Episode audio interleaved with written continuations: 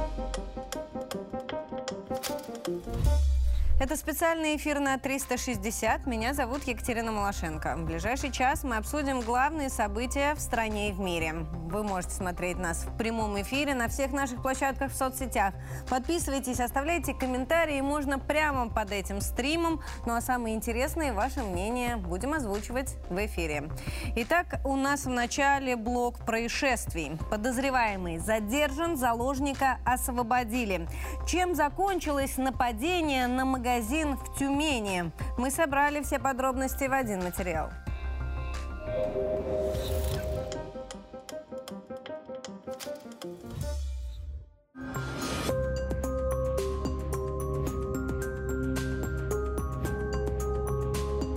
Версии следствия, 33-летний житель города Тюмени, находясь в магазине без конкретных намерений, вооружился с витрины ножом и захватил трех сотрудников магазина, двоих из которых удалось оперативно освободить.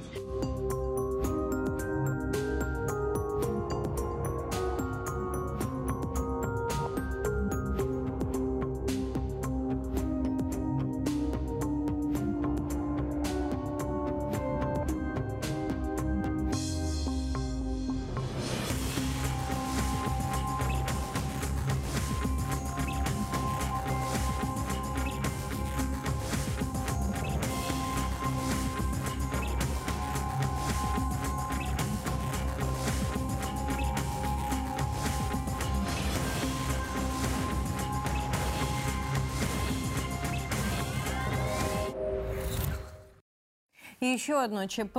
При стрельбе в Гамбурге погибли 7 человек, еще 24 раненые. Мужчина открыл огонь в церкви организации свидетелей Иеговы. Запрещена в России и признана экстремистской эта организация.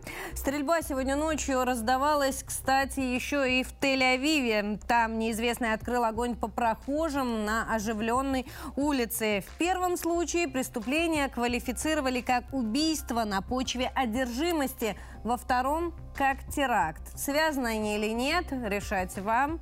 Давайте смотреть сюжет.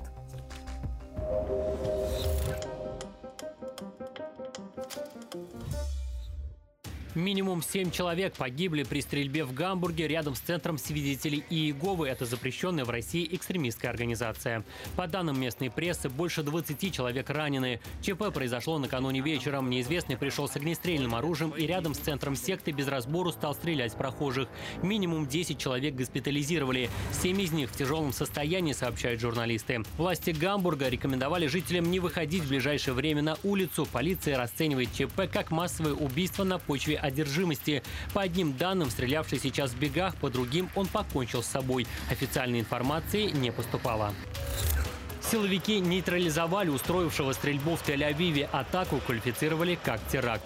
Совершен тяжелый теракт в Тель-Авиве. Я молюсь за благополучие раненых и выражаю поддержку полиции и силам безопасности, действующим на месте. Ранения получили трое пешеходов, их доставили в больницу. По сообщениям местных СМИ, один в критическом состоянии. Было 8 выстрелов, рассказывают очевидцы. Нападение произошло в центре города, в нескольких километрах от многотысячного марша протеста из-за судебной реформы правительства. Данных о пострадавших россиянах не поступало, сообщило посольство страны в Израиле ТАСС. Консульский отдел следит за ситуацией. Спецслужбы квалифицировали как теракт и произошедшее в Приднестровье. Там украинские террористы планировали покушение на власти республики. В Приднестровье предотвращен теракт против высших должностных лиц. Расчет был на то, что пострадают обычные люди. Средства для совершения этого злодеяния э, были изготовлены на Украине. Это уже доказано следствием. Ну, э, смотрите, СБУ прокомментировала произошедшее и, естественно, от всего открещиваются. Они назвали обвинение в подготовке теракта провокацией. А, Но уже известно, что э, готовили этот теракт э, шесть человек, и это граждане Украины. Э, Давайте мы зайдем в телеграм-канал э, «Первый Приднестровский». Они дают как раз э, заключение следователей э, и называют имена э, подозреваемых. Вячеслав Кисничан, он задержан, следил за чиновниками, собирал взрывчатку, должен был привести гексоген в действие. За свою работу уже получил две с половиной тысячи долларов.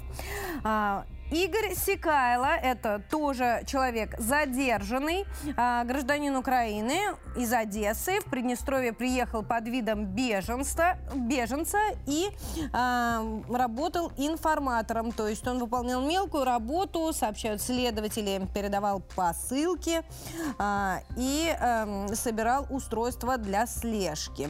Юрий Бондар и Владимир Горбенюк, также граждане Украины, числились беженцами. Они оформили машину машину, в которую планировалось эм, заложить взрывчатку. Именно под видом приезжих беженцев СБУ создало эту террористическую группу в Приднестровье. Называются еще два имени Александр и Максим. Они тоже фигурируют как кураторы. Так, смотрим у нас теперь, что происходит на линии соприкосновения. ВСУ этой ночью вновь обстреляли Донецк. Под удар попал Киевский район. Прилетело два снаряда натовского калибра 155 миллиметров. Кроме того, под ударом оказался и населенный пункт Гольмовский. Это поселок городского типа, недалеко от Горловки. 16, э, э, 16 километров километров от Горловки, вот уточняю, а прилетело 8 снарядов. Каких-то подробностей пока нет о разрушениях и пострадавших, но мы следим за развитием событий и опираемся на официальные данные. А что касается заявления Министерства обороны, накануне наше военное ведомство заявило, что Россия нанесла удар возмездия за атаку украинских диверсантов на брянские села. Давайте посмотрим разбор брифинга.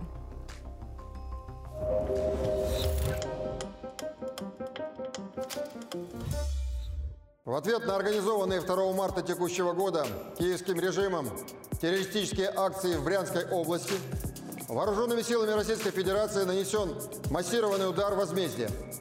Высокоточным оружием большой дальности воздушного, морского и наземного базирования, том числе гиперзвуковым ракетным комплексом «Кинжал», поражены ключевые элементы военной инфраструктуры Украины, предприятия оборонно-промышленного комплекса, а также обеспечивающие их объекты энергетики. Цель удара достигнута. Все назначенные объекты поражены.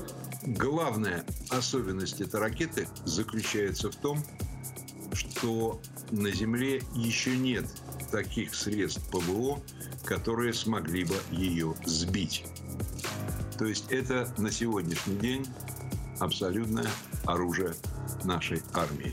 В результате удара уничтожены места базирования ударных беспилотных летательных аппаратов, сорвана переброска резервов и железнодорожных перевозок иностранного вооружения, а также выведены из строя производственные мощности по ремонту военной техники и производству боеприпасов.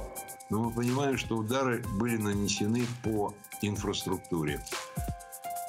В первую очередь по ремонтным фабрикам и заводам, где восстанавливается поврежденная артиллерийское, артиллерийские орудия ВСУ в первую очередь. Также по предприятиям, где могут собирать дроны, на Купянско-Краснолиманском направлениях ударами штурмовой авиации и огнем артиллерии нанесено поражение живой сели и техники ВСУ в Харьковской области ЛНР и ДНР. На Донецком направлении в ходе активных действий подразделений южной группировки войск и огня артиллерии в районах населенных пунктов Красная, Семеновка и Первомайская Донецкой Народной Республики за сутки уничтожено более 135 украинских военнослужащих. Три боевые бронированные машины, три пикапа, четыре автомобиля, две гаубицы Д-20, гаубицам 100Б, а также одна гаубица Д-1. По сути, это старая советская техника 70-х годов или начала 80-х. Гаубицы Д-20, они доказали свои возможности, а, и это хорошие гаубицы. А, М100Б также или один. Ну, в общем, уничтожается все, что может стрелять в сторону наших, э, нашей линии соприкосновения, наших окопов. А используют они их потому, что они используют все, что у них осталось, что мы еще не доуничтожили. А, по сути дела, порядка 70% их артиллерийской техники мы уничтожили уже. Истребительной авиации ВКС России сбит самолет МиГ-29 ВСУ в Запорожской области и вертолет Ми-8 в ДНР. Средствами ПВО перехвачено 6 реактивных снарядов «Хаммерс», а также уничтожено 5 украинских беспилотников в ДНР, ЛНР, Харьковской и Херсонской областях. В результате российского удара повреждены энергообъекты. В первую очередь на Украине заявили о повреждении объектов инфраструктуры в восьми регионов из строя, выведены в том числе ТЭЦ. Люди остались без света и тепла. Подробности в материале.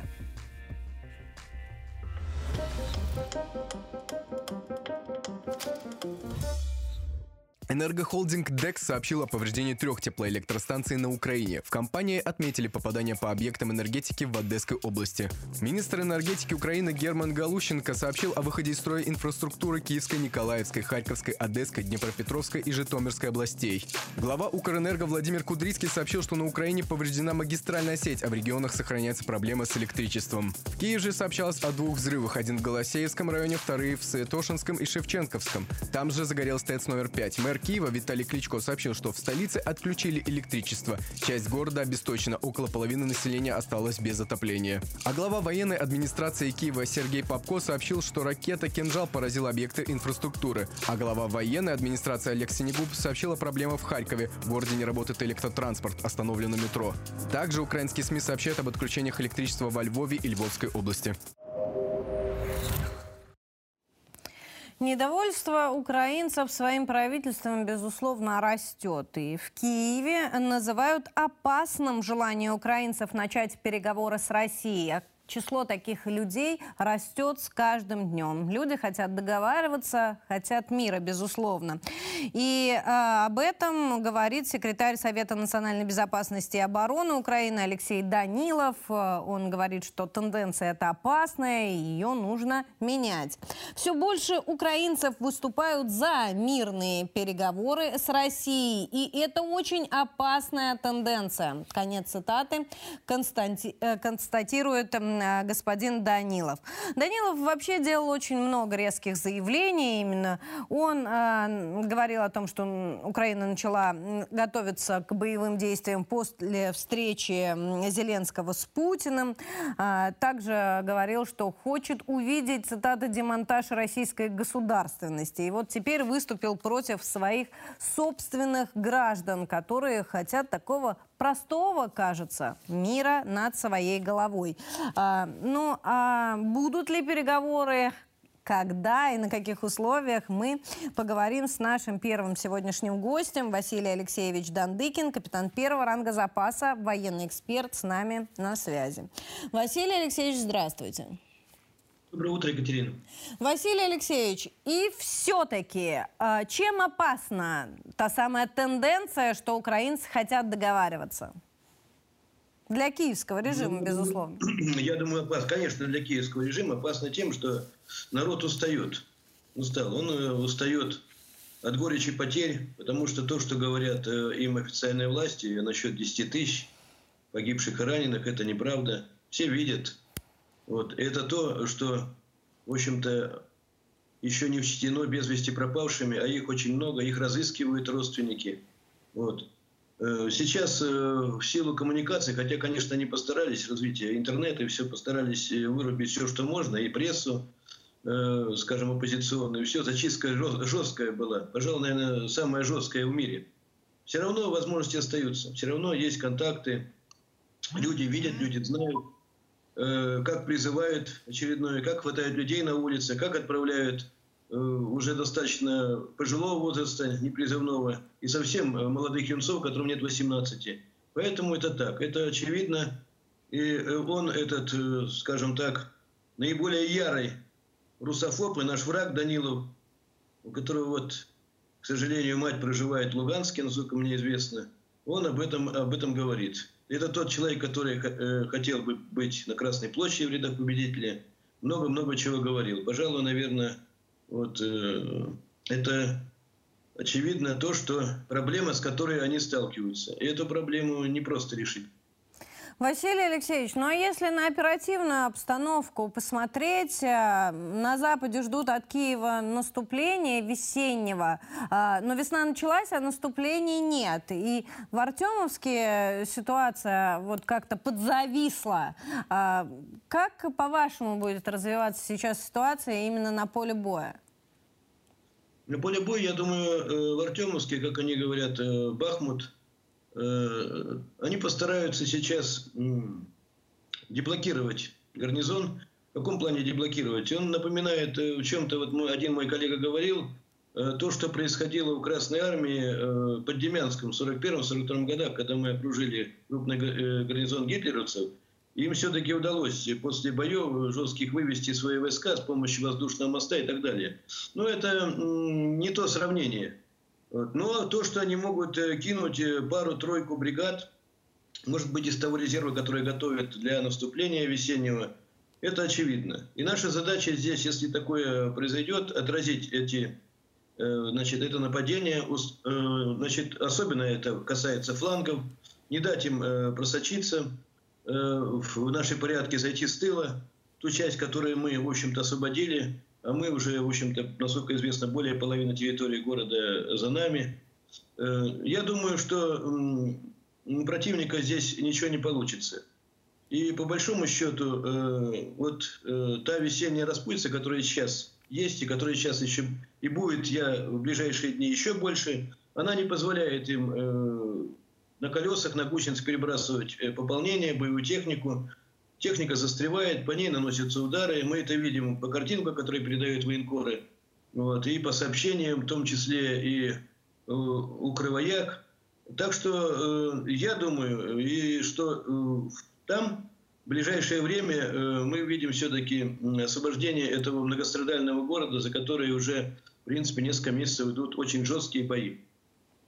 А можно еще пос давайте посмотрим вместе, что происходит э, в ЛНР. В Подкременной продолжается э, наступление наших, сдвигается, там, сдвигаются позиции ВСУ, но почему-то никто не анализирует эту ситуацию. Вот внимание всех средств массовой информации, потому что аналитики этим занимаются, приковано именно к Артемовску.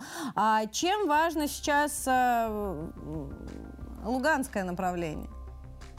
Ну, Луганское направление, они привлекли э, формирование киевского режима очень э, большие силы для того, чтобы разрезать республики. Вот. То, что у них цель была, это, это, это не первый раз они это делают. И продвинуться дальше э, с тех э, плацдармов, которые они взяли в результате э, осеннего э, контрнаступления, контратак. Вот. Но здесь столкнулись э, с очень э, жесткой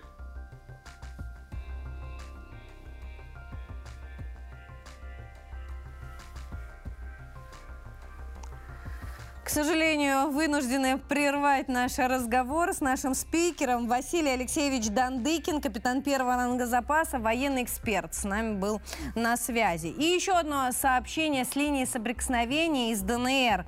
А, рэпер, который пропал накануне после обстрела в республике, вышел на связь. По данным источников, с артистом все в порядке, он уже находится на территории Российской Федерации. Оказалось, что видео с обстрелом было постановочным. А, по мне, так глупая шутка. Что думаете вы, можете написать в комментариях. А пока разбор истории.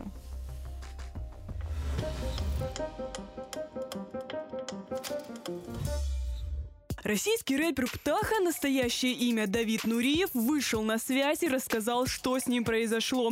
Всю первую половину четверга об артисте ничего не было слышно после того, как он попал под обстрел в ДНР. Информацию подтвердила пиар-менеджер артиста Марина Евстифеева. По ее словам, Птаха действительно поехал в Донецк на неделю с концертом. Его цель – помощь ребятам в регионе. В планах у рэпера было благотворительное выступление для участников СВО. До пяти часов вечера телефон артиста был выключен. Расстроен. Дозвониться к нему никто не мог. Незадолго до сообщения об обстреле артист прислал коллегам видео. На фоне слышны звуки выстрелов. После пяти часов артист наконец-то объявился. Пиар-директор «Птахи» сообщила, что с ним все в порядке. Оказалось, что все это инсценировка. Рэпер действительно был на полигоне в ДНР, и кадры и новости постановочные. Помогал ему в этом музыкант Андрей 3022. По словам пиарщицы, Птаха и 3022 решили потроллить украинских звезд-солдат, которые показательно делают фото и видео на передовой, но шутка явно вышла из-под контроля. А вот и полное видео.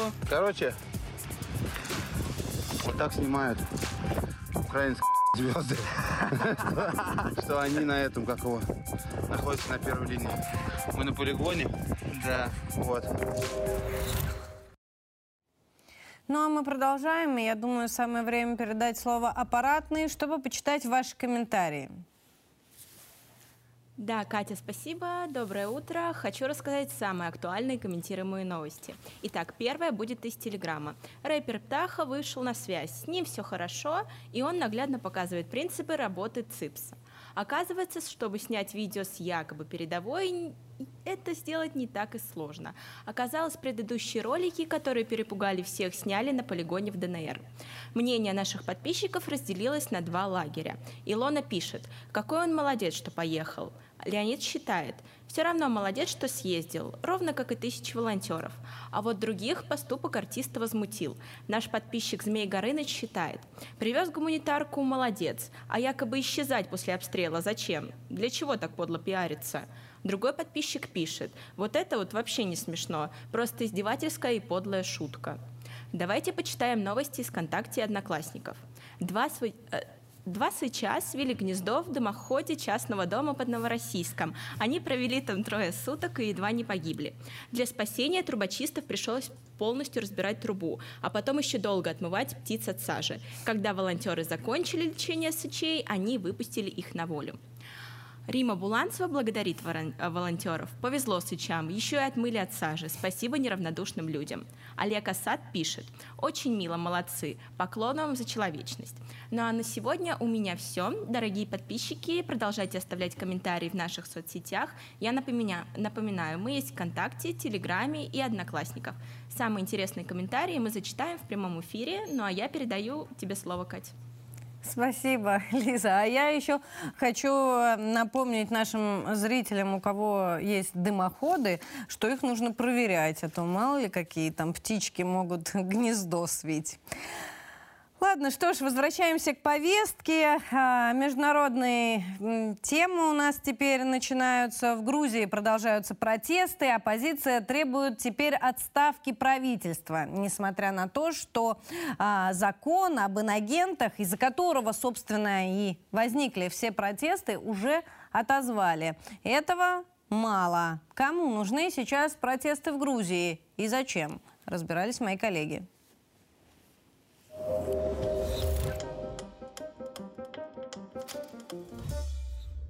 Митингующие в Тбилиси анонсировали новые акции протестов. Сегодня они соберутся у здания парламента во время пленарной сессии. На ней депутаты должны отозвать законопроект об иностранных агентах. Накануне такое решение приняла правящая партия «Грузинская мечта». Депутаты выполнили еще одно требование протестующих – освободили всех задержанных в ходе погромов. Несмотря на явные уступки со стороны властей, мятежники объявили о продолжении демонстраций. Теперь они требуют отставки правительства и проведения досрочных выборов. Беспорядки в Грузии вспыхнули в ночь на 8 марта. Акция у здания парламента переросла в стычки с полицией и погромы. В силовиков полетели камни и коктейли Молотова. Спустя несколько часов спецназ вытеснил мятежников с территории. Применили слезоточивый газ, светошумовые гранаты и водометы. Протестующие разошлись по домам, но ближе к вечеру устроили новые акции. Оппозиция считает законопроект об иностранных агентах пророссийским. Его авторы это отрицают. Документ критиковали Евросоюз и США. Глава европейской дипломатии Жозеп Барель заявлял, что проект противоречит стремлению Тбилиси в ЕС. Представитель Госдепа Нед Прайс назвал документ вдохновленным Кремлем. Москва уверяет, что не имеет отношения к инициативе. Российская сторона напомнила, закон об иноагентах действует в США с 30-х годов прошлого века. Все происходящее сегодня в Грузии очень напоминает историю 2014 года в Киеве. Вопрос остается, конечно, сколько стоит Майдан в Грузии в 23 году и почему оппозиция бегает за помощью по тому же маршруту в Вашингтон. Кажется, в стране э, классическая цветная революция. Американцы, естественно, раскачивают лодку. Я вам напомню, накануне они выступили э, за отзыв закона, оказывают давление на политику грузинских властей и дальше. Но это только на первый взгляд, знаете ли. Моя коллега Аксинья Гурьянова разбиралась в теме подробно. Дело в том, что э, на протяжении уже многих электоральных циклов, больше 10 лет, начиная с 2012 года, оппозиция, которая связана с именем бывшего президента Саакашвили, не может добиться успеха. Она не может прийти к власти на выборах и сформировать свое правительство. К правящей партии «Грузинская мечта» много претензий, может быть, у грузинских избирателей, но когда им предлагают выбрать или-или, они выбирают грузинскую мечту. Почему отдельный разговор? Но поскольку Единое национальное движение. И некоторые группы рядом с ним к власти путем выборов прийти не могут, они стараются сохранить свою роль в политике, усилить свою роль в политике за счет, во-первых, массовых акций, а во-вторых, бесконечных жалоб на правительство э, в Вашингтонские, в брюссельские обкомы партии комсомол. Кто-то их финансирует? Ну как, ну это же надо жить столько времени, да? Ну, конечно. А, Откуда-то идут жить? Это, это парламентская партия, парламентские партии, ну, понятно. у которых есть и государственное финансирование. оно не такое у которых, большое. У которых есть, конечно, и э, свои спонсоры среди, э, среди предпринимателей. Грузия достаточно открытая страна, там конкурентная политика, там есть э, вполне внутреннее финансирование. Но дело в том, что есть еще одна деталь, которая очень важна во всей этой истории. Ведь началось все с того, что правящая партия и депутатская группа, э, близкая к правящей партии, но как бы от нее отколовшаяся, для того, чтобы говорить то, что не может себе позволить говорить правящая партия, внесли закон, законопроект, аналогичный американскому э, Foreign Agents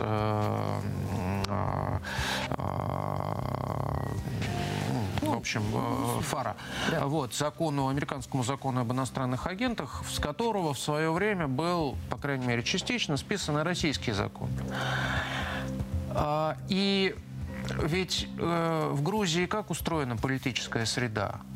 На протяжении многих лет э, и американские, и европейские политические фонды вкладывали деньги в так называемое гражданское общество. Почему так называемое? Потому что оно сплошь э, профессиональное.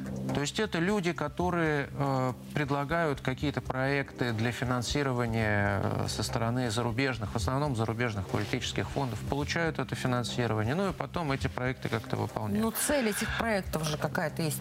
Ну, слушайте, ну как это... Там, политическую ну, систему. Как, там. Ну, ну, кто, же, кто же говорит про разрушить политическую систему? Ну, не говорят никогда вслух такие вещи. Ну, говорят там за демократию, Понятно. за свободу, а, поддержку так. свободной прессы, Понятно. расследовательская журналистика, борьба с российской пропагандой, Понятно. борьба за гендерные права. Ну, вы же знаете да, этот ну, набор, да, да, он же бесконечен ну, ну, да. совершенно. Ну, красиво завуалированная, да, но все равно да, цель-то как бы... Ну, да нет, ну не обязательно разрушить политическую систему. Они ведь не хотят разрушить политическую систему как таковую. Они хотят в данном случае прийти к власти. Ну а мы продолжаем. Я напомню, работаем в прямом эфире и работаем вместе с вами. Очень жду ваших комментариев, в том числе и по грузинскому кризису. А, но сейчас хотела бы вернуться к Украине. Обсуждают перспективы развития конфликта, конечно, и за океаном. На этот раз разведчики. Глава ЦРУ назвал самый критичный период для украинского конфликта. Это следующие полгода. Странно, но здесь оказалось без сенсации. Бернс заявил, что именно следующие несколько месяцев станут самыми важными, э, решающими в этом конфликте контексте. Вот смотрите, что он говорит. РИА Новости дает его цитату. В контексте разведданных э, следующие несколько месяцев 4, 5, 6 станут критичными на поле боя для Украины. Э, об этом он сказал во время слушаний в Комитете Конгресса.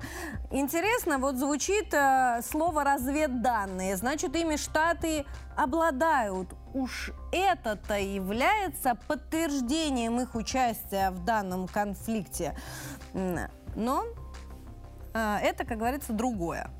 Однако не все американцы уверены в э, успехе киевского режима на поле боя. Даже вот видите, Бернс говорит э, критичный период, но не говорит, что он обязательно закончится успехом Зеленского. Вот, например, экс-разведчик вооруженных сил э, США господин Риттер э, заявил, что на самом-то деле э, перспективы у Киева очень туманные. А, Россия может э, в ближайшие месяцы отрезать э, Украину от Черного моря в принципе. А, сейчас у Путина есть задача взять, освободить Одессу и таким образом лишить Украину выхода к Черному морю. А, Здесь э, есть цитат, хотел показать вам ее на плазме, но зачитаю. «Как только русские возьмут Одессу, — говорит Риттер, — я не думаю, что они остановятся и не освободят все до Приднестровья». Возвращаемся к Приднестровскому э, конфликту. Напомню, там накануне предотвратили теракт против э, властей, в том числе против президента республики. Следствие обвинило в этом украинские власти. Шесть человек человек э, контролировались СБУ.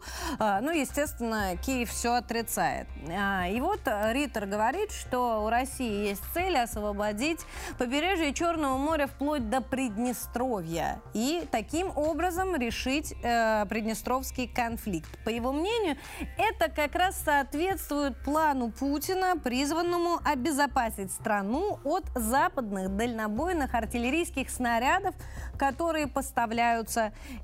Киеву. А в этот момент э, британские военные думают, размышляют, какая должна быть стратегическая цель у Зеленского. Кстати, не спорят с Риттером. Путинские цели они определили. Теперь э, задались рассуждениями, умозаключениями, что должен для себя в качестве цели выбрать господин Зеленский. И вот э, подполковник вооруженных сил Великобритании Стюарт Кроуфорд написал в своей статье для «Экспресс». Сейчас я покажу вам э, ссылку на газету.ру. Они приводят его цитату, что стратегической целью для господина Зеленского должен стать захват Крыма и выход к Керченскому проливу. Ну, ни много ни мало. Амбициозно, амбициозно оценивает возможности господина Зеленского британский военный. Ну вот что он пишет. Смотрите. А, по его словам, Крым является общим стратегическим призом ключевой местностью, потому что контроль над этим полуостровом влечет за собой контроль над Черным морем и входом в Азовское море через Керченский пролив. Ну, слава богу, географию здесь британские военные знают. Как считают военные, захват Крыма в ВСУ мог бы позволить Киеву, по крайней мере, рассмотреть вопрос об урегулировании конфликта путем переговоров. А, здесь хочется напомнить о мнении самих украинцев, которые во вообще не готовы ни к какому захвату. У них там нет ни света, ни тепла. Им бы побыстрее с Россией договориться и закончить войну. Что, безусловно, э, главу Совета по национальной безопасности киевского режима очень сильно беспокоит. Мы с вами это уже обсуждали. Ну а в этот момент за океаном э, в Пентагоне обсуждают вовсе не э, возможность переговоров России с Украиной, США с Украиной, они теперь обсуждают переговоры России с Ираном. И это сотрудничество их очень сильно, надо сказать, беспокоит. Вот, глава Пентагона, господин Ллойд Остин, сделал заявление на совместной пресс-конференции со своим израильским коллегой и, и, господином Галантом, а, что эти самые отношения России и Ирана, в том числе касающиеся оружия, в первую очередь его касающиеся, очень сильно беспокоят Соединенные Штаты. Но интересно даже не столько это заявление о том, что Иран якобы поставляет беспилотники России. Здесь э, ничего такого нового, сенсационного не прозвучало. Однако ситуацию стали раздувать украинские средства массовой информации. В этом заявлении Остина они увидели призыв к подавлению Ирана силовым путем. Смотрите, а, якобы вот это самое соглашение между Россией и Ираном подразумевает поставку не только ПВО и дальнобойных ракет, но также а, и а, атомного оружия. Соответственно, Штаты, а, когда говорят, что они будут бороться с Ираном в случае, если он получит а, такого вида вооружения, а, и руками Израиля может открыть а, горячую фазу этого э, конфликта. Э, средства массовой информации настолько раздули эту историю на, на Украине, что заявили, что конфликт может начаться буквально вот на днях, что Нетаньяху собирается обратиться к нации. Однако никаких подтверждений, напомню, этим домыслам нет. Э, смотрите, э, вот э, что у нас есть по картинке. Ну, заявление я вам все показала. Мне подсказывает аппаратный, есть на связи наш эксперт, поэтому лучше давайте сразу перейдем к экспертному мнению. Сергей Борисович Станкевич, политолог, независимый аналитик, с нами на связи. Рад приветствовать, Сергей Борисович. Сергей Борисович, да, ну, а, вопросов а, меньше не становится, в том числе к украинским средствам массовой информации. Зачем им раздувать историю вокруг а, встречи Ллойда с коллегой из Израиля? Э, здесь история понятна, потому что э, крайне важно для Украины сейчас заручиться более активной, чем до сих пор было, поддержкой со стороны Израиля. И делается определенная ставка на то, чтобы, э, раздувая иранскую угрозу, а тем более иранскую ядерную угрозу, убедить Израиль включаться вот в этот геополитический конфликт. Если Израиль, не дай бог, Э, поведется на это и нанесет какой-то военный удар по ядерным объектам в Иране, и если начнется по этой стороне конфликт, э, то, э, конечно, это будет еще один повод для того, чтобы вся эта глобальная заваруха приобретала поистине международный масштаб.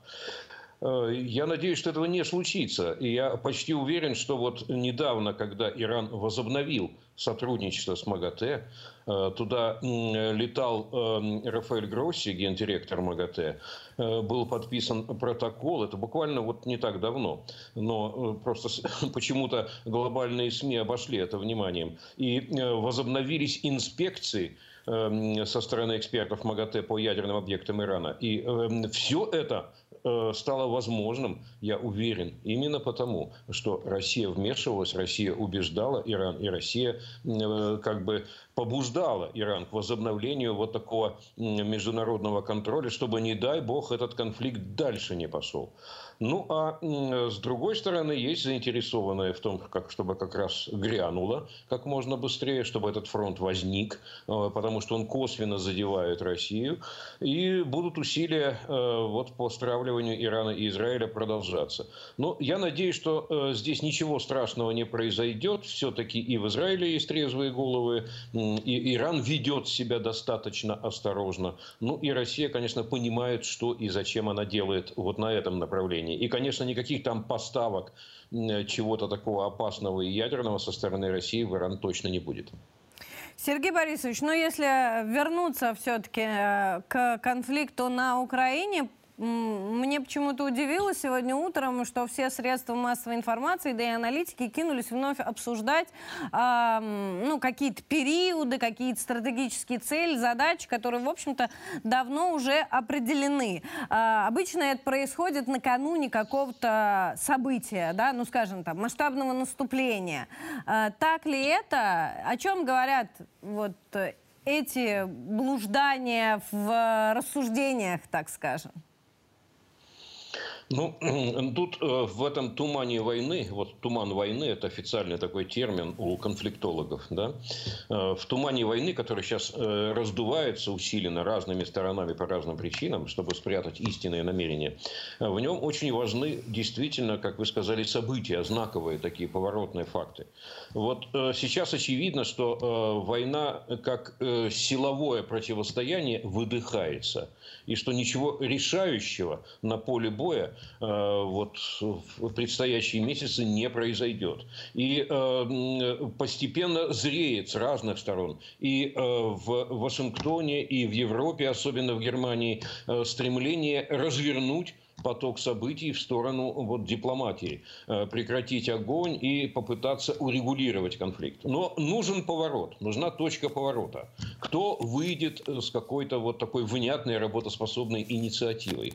И э, я хочу еще раз напомнить, что у нас на исторической арене состоялось явление Китая. Вот Китай свой этот мирный план, это, хотя это пока не план, а только меморандум, о целях уже предъявил. И там уже был заявлен международный формат переговоров. А вот дальше следующее событие, которое мы ждем, я уверен, произойдет таким образом, что в марте, ну сейчас называют дату 19 марта, но пока официального подтверждения из Пекина не было. Но ожидается, что где-то 19 марта или близко к этому сроку будет визит Си Цзиньпина в Москву. Он уже приедет и как глава партии, и как глава государства, и как глава глава военного совета, очень мощной структуры в Китае.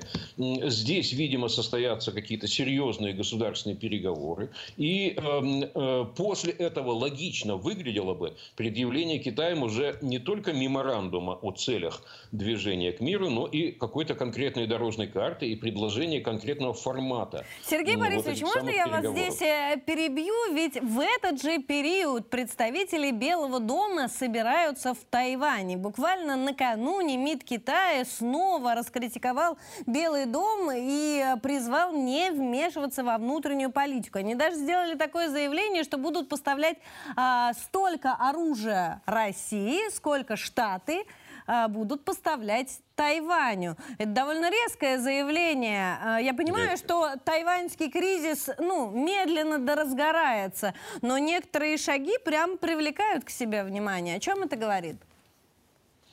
Ну, сначала, что касается тайваньского кризиса. Э, значит, если верить ЦРУ, а кто в наше время не верит ЦРУ, все верят, э, то Китай должен совершить операцию военную против Тайваня э, в 27 году, а до этого должен активно готовиться. Причем, опять-таки, Уильям Бернс, глава ЦРУ, утверждает, что Китай хотел сделать все раньше, но, глядя на Россию, он стремится сейчас учитывать все, что происходит вот, с участием России, изучает внимательно опыт, там, ошибки, э, неудачи, причины э, и так далее. И все это перенимает, э, вносит соответствующие поправки там, в подготовку своих сил, своих войск, запасы создает. И все это отложилось у Китая там где-то на пару лет. И теперь срок, время такое вот Че для Китая это 27 год. Это я излагаю ну, то, что было заявлено Э, со стороны ЦРУ.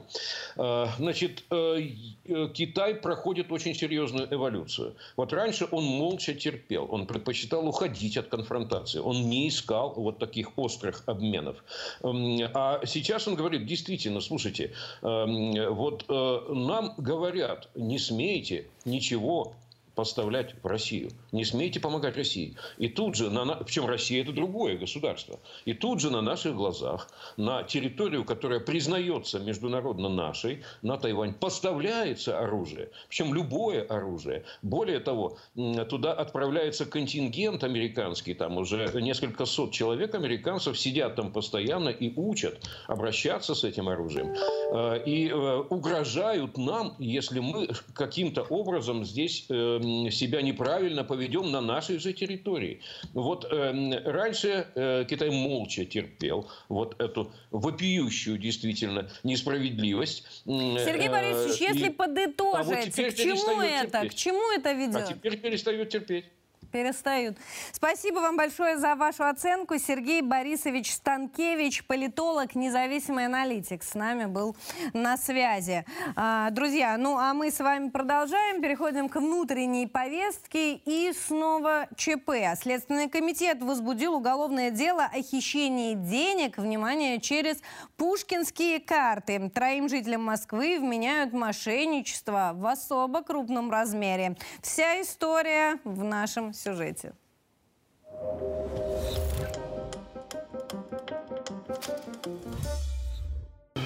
надо сказать, что там, где появляется бюджет, обязательно появляется преступник. В частности, был такой запущен проект, как Пушкинская карта. Это э, карта, которая давала возможность молодежи, дает, да, дает возможность молодежи посещать театры, музеи и все прочее. Ну вот появилась преступная группа, которая сделала подставных людей и присвоила себе 100 миллионов рублей. Сейчас она выявлена. Каким образом? А просто составляли мнимые списки людей, которые якобы должны получить эти льготы, а их не было. Mm. Вот сейчас она вся выявлена, деньги практически все... Мертвые души? Мертвые души. Арестованы эти люди, арестованы активы, работа ведется совместно с ФСБ. Аналогичная ситуация примерно была и с туристическим кэшбэком. Ничего не сделаешь, везде шулики появляются. Ну, как только появляется возможность, так сразу появляются люди. Поэтому мы по этому направлению.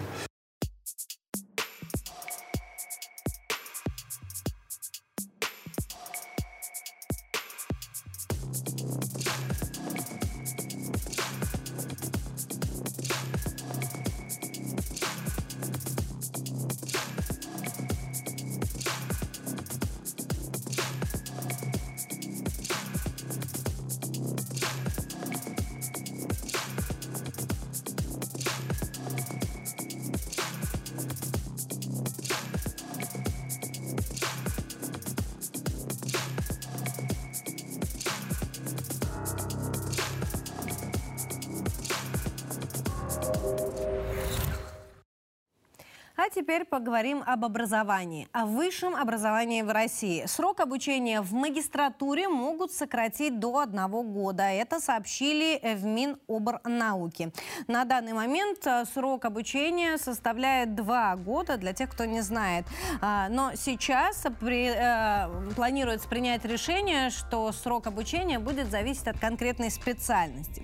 Кроме того, в России может появиться специализированный фонд будущего образования, который начнет собирать, сохранять и накапливать средства на обучение детей. С таким предложением выступил глава торгово-промышленной палаты России Сергей э, Катырин, который направил письмо Владимиру Путину, которое будет в свою очередь рассматриваться. Давайте попробуем разобраться, что же это за фонд такой.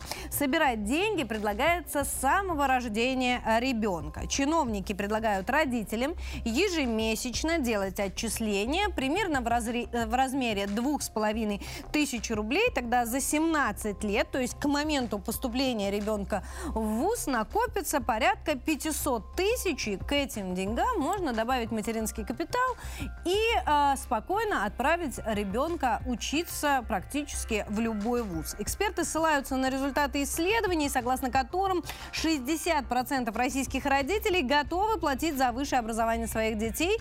44% согласны тратить только от 100 до 200 тысяч рублей в год. И еще 28 респондентов э, заявили, что они могут потратить от 200 до 300 тысяч рублей. А, вот планируется учредить теперь специальный фонд по э, примеру фонда капитального ремонта, вероятно, домов, когда мы будем отчислять деньги куда-то в никуда и, и непонятно на что. Может быть, я ошибаюсь. Поэтому давайте обратимся к экспертному мнению. С нами на связи Рдарда Игорь Владимирович, проректор по качеству образования и аккредитации Российского нового университета доктор технических наук, профессор. Игорь Владимирович, здравствуйте. Рада приветствовать. Добрый день. Добрый день, Катерина. Игорь Владимирович, я училась на бюджете. А, у моих родителей не было возможности платить ни 100, ни 50, и мне еще в классе в девятом сказали, Катя, тебе в армию не идти, не поступишь с первого раза, поступишь со второго. А, ну, нужно было брать себя в руки и готовиться к поступлению в университет. И я считаю, что это посильная задача для а, там 14, 15, 16, 17-летнего подростка, который готовится в университет. Это вообще, ну, главная его задача учиться учиться. А, вот этот фонд, который планируется учредить, а, в первую очередь э, наталкивает на мысли, что бюджетное высшее образование в России уходит в никуда. Раз все будут копить деньги, то, соответственно, бюджета не будет. Или если ребенок поступает на бюджет, ему 500 тысяч возвращаются, как, по-вашему, это будет работать? Вы задаете хорошие вопросы. Ответа на которое, наверное, не знает никто. А жаль, ну, это очень важно. Да, да, наверное. И посыл, вот, по, по которому вы учились в свое время и поступали в университет, совершенно правильный, совершенно абсолютный и грамотный. Вот вы привели примеры процентного соотношения родителей, там, которые готовы платить за обучение своих детей. Вы знаете, я бы оставил э, в стороне такой вопрос, э, каким же образом проводился этот опрос, насколько выборка репрезентативна. Почему? Вот если обратиться, как это, есть классическая фраза, что статистика у нас знает все, да? Вот если обратиться к данным статистики, то э, вот средняя э, размер средней реальной заработной платы в России составляет по данным 2022 года 64 190 рублей.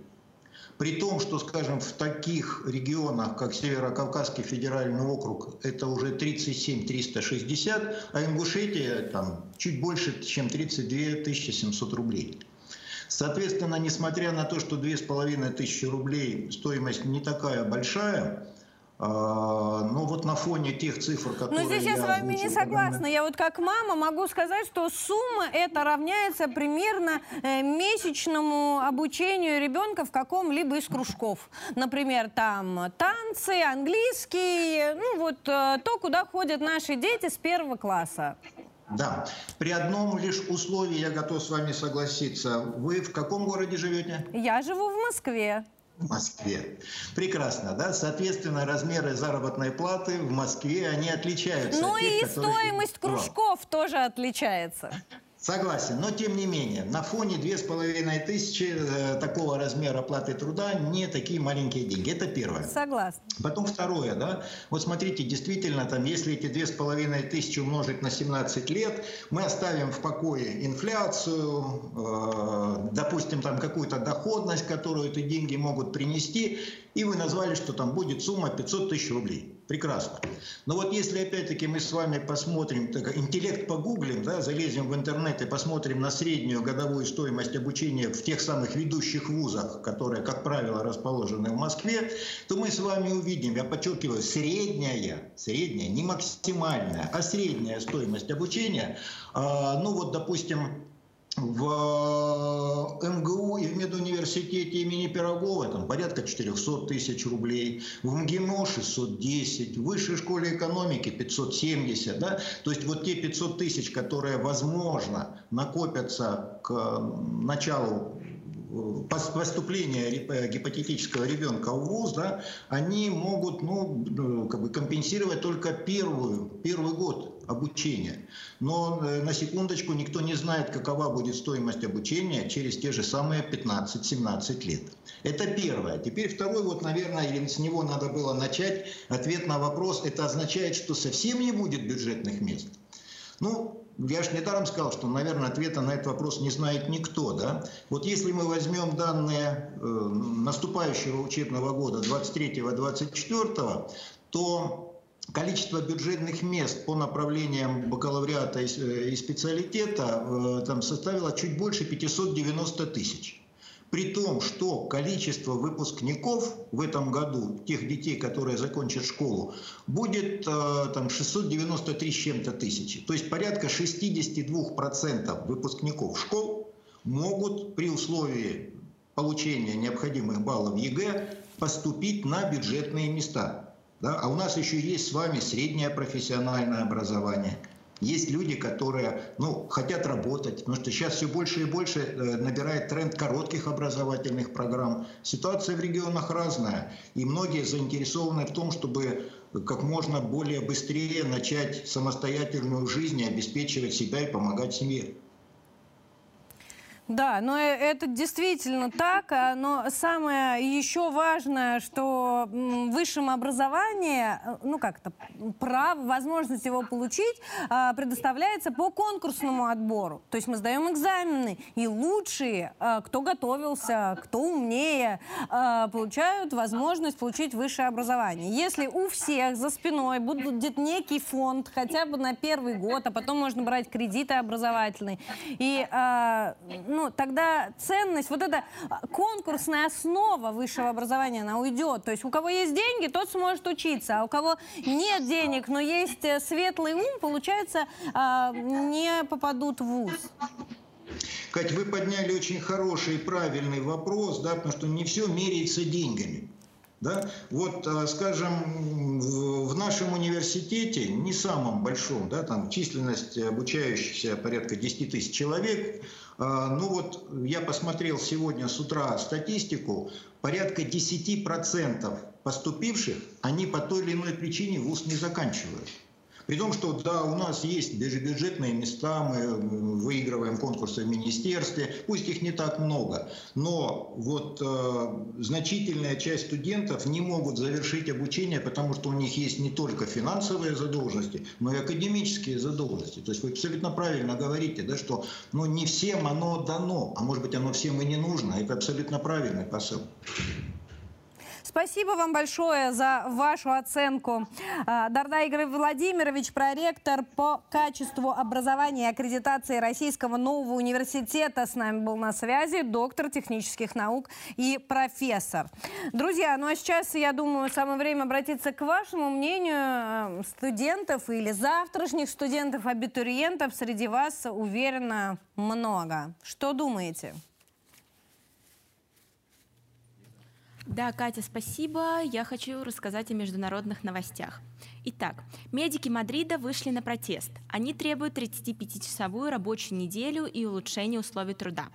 В Телеграме Елена пишет, Испания и работа – это два несопоставимых понятия. То сиеста у них, то пуэнте. Это когда праздник выпадает на четверг, и никто не работает до понедельника.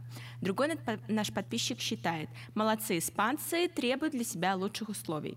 А вот другой наш подписчик отмечает, даже Ленин в склепе удивился. Он на злобу капитализму ввел восьмичасовой рабочий день, когда повсюду нормы было 10 и больше. Давайте перейдем к новостям ВКонтакте и Одноклассниках.